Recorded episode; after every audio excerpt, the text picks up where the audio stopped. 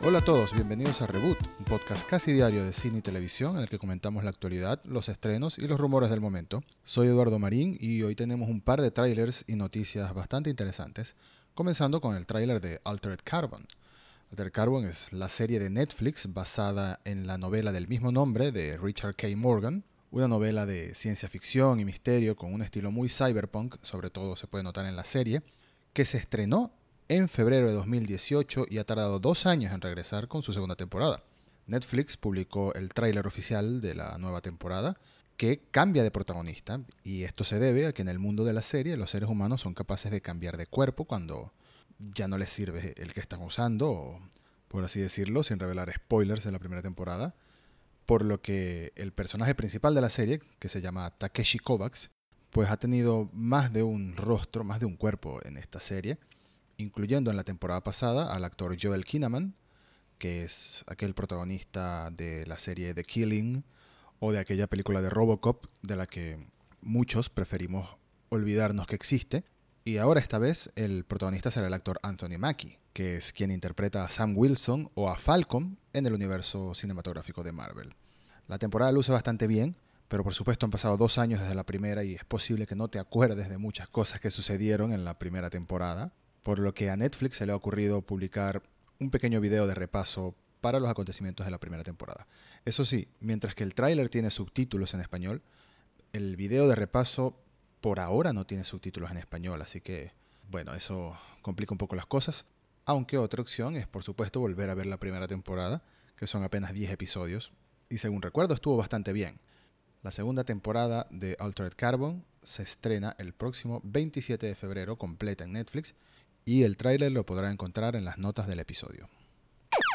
Rápidamente también quería mencionar que ya está disponible el tráiler de The French Dispatch, la nueva película del director Wes Anderson. Primera película que hace desde que en el año 2018 estrenaron Isla de Perros. La película, según la premisa oficial, se basa en la historia de un equipo de periodistas y una serie de historias, varias historias que se desarrollan, algunas en blanco y negro, algunas a color, y y aunque Anderson en una entrevista el año pasado dijo que la historia no era fácil de explicar, en general se centra en la libertad de prensa, por lo visto, por lo que tengo entendido, por lo que leo en, sus comentarios y lo que pude ver en, en el tráiler. Una especie de retrato de uno o varios periodistas que luchan, según Anderson, por escribir lo que quieren escribir, lo que sienten que deben escribir. Más allá de eso, una nueva película de Wes Anderson siempre es algo interesante, siempre es algo que vale la pena ver. Su estilo visual es espectacular y muy marcado, muy de él. Y esta vez también juega con dar saltos de colores pasteles a completamente blanco y negro.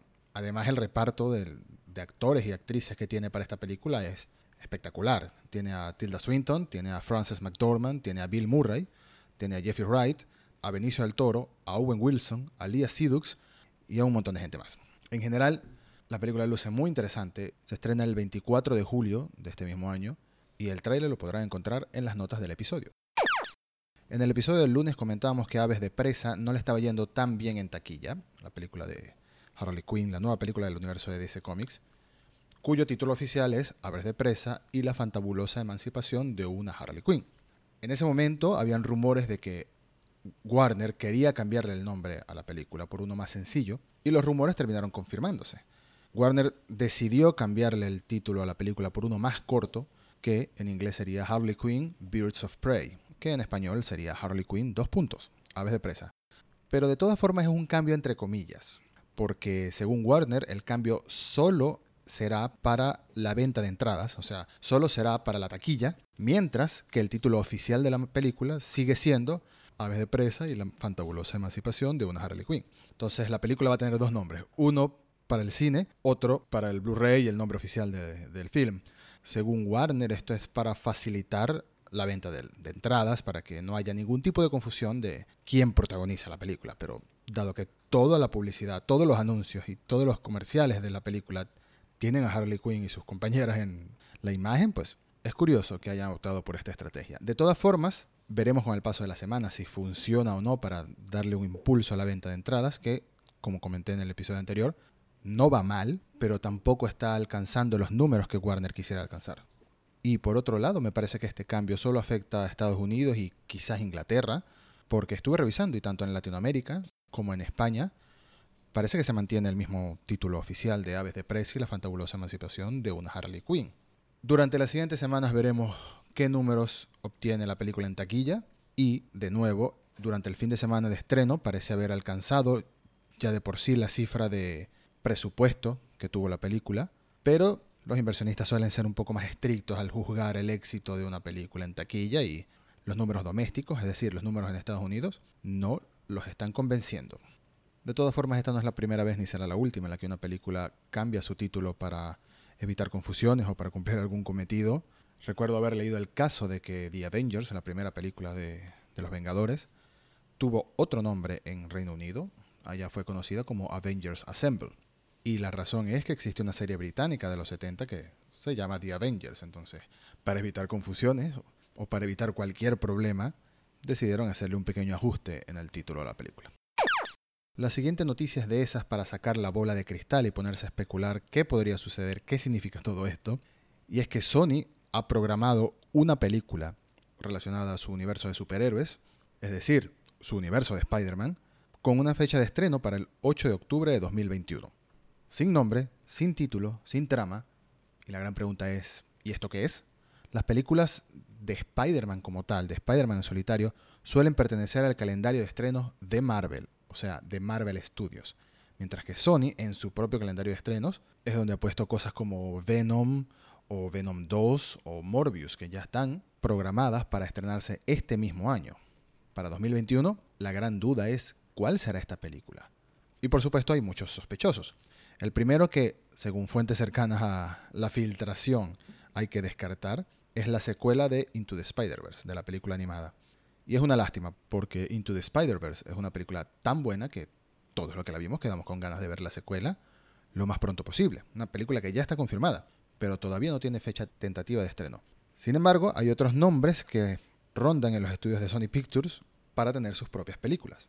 Uno de ellos es Craven the Hunter o Craven el Cazador, que se supone tendrá su propia película en el futuro. También los personajes femeninos del universo de Spider-Man, Black Cat y Silver Sable, se supone que tendrán su propia película. Y durante muchísimo tiempo hemos escuchado rumores de una supuesta película de los Sinister Six, los seis siniestros, un grupo de seis villanos. O quizás una película en la que se confronten Venom y Spider-Man, aunque llegaría como demasiado pronto después de Venom 2. Pero ¿por qué no?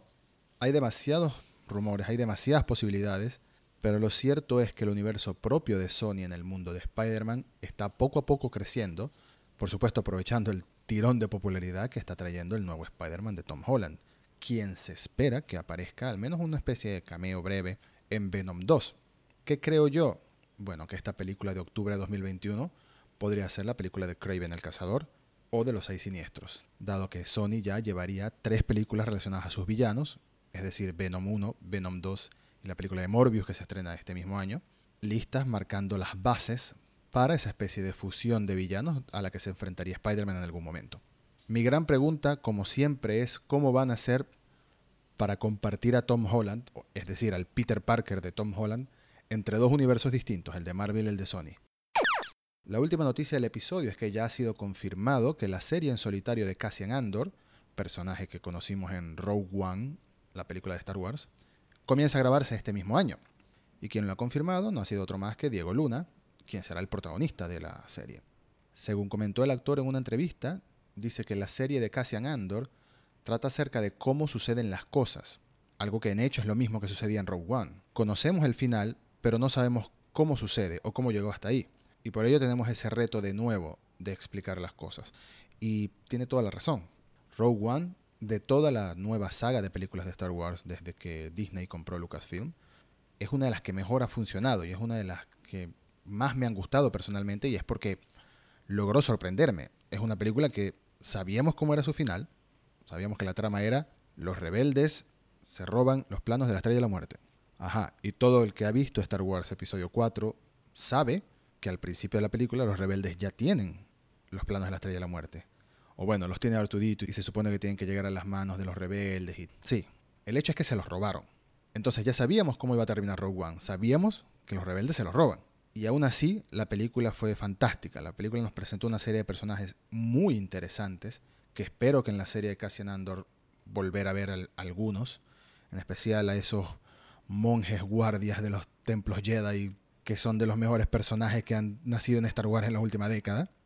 Por lo que no voy a contar el final de Rogue One, pero es el mismo caso, o parece ser el mismo caso de la serie de Cassian Andor. Una serie que se desarrolla antes de los acontecimientos de Rogue One, es una especie de precuela a Rogue One, así que conocemos cosas del futuro de Cassian Andor, el personaje, pero no conocemos su pasado. Y bueno, eh, es una historia interesante a explorar. Confieso que nunca llegué a dudar de que esta serie me fuera a parecer interesante, Primero porque siempre tuve en cuenta lo mucho que me gustó Rogue One. Y segundo porque después de ver The Mandalorian sé lo bien que pueden funcionar Star Wars en series live action, no solo en series animadas. Se espera que la serie de Cassian Andor debute en Disney Plus en algún momento del año 2021. Y para finalizar el episodio, no quería terminarlo, aunque esto no sé si se va a hacer una costumbre de todos los episodios, es que casualmente siempre he tenido algo para compartir, más allá de las noticias en cada uno de los primeros episodios de Reboot quería compartir que Entertainment Weekly publicó un nuevo lote de imágenes de Wonder Woman 1984, incluyendo dos fotos de la Mujer Maravilla de Diana en todo su esplendor con su nueva armadura dorada, alas, luz espectacular. Así que como siempre dejo el enlace en las notas del episodio, esperando que pasen rápido los meses para que llegue el 5 de junio de 2020 y poder ver la secuela de Wonder Woman. Muchas gracias por escuchar y hasta el próximo episodio de Reboot.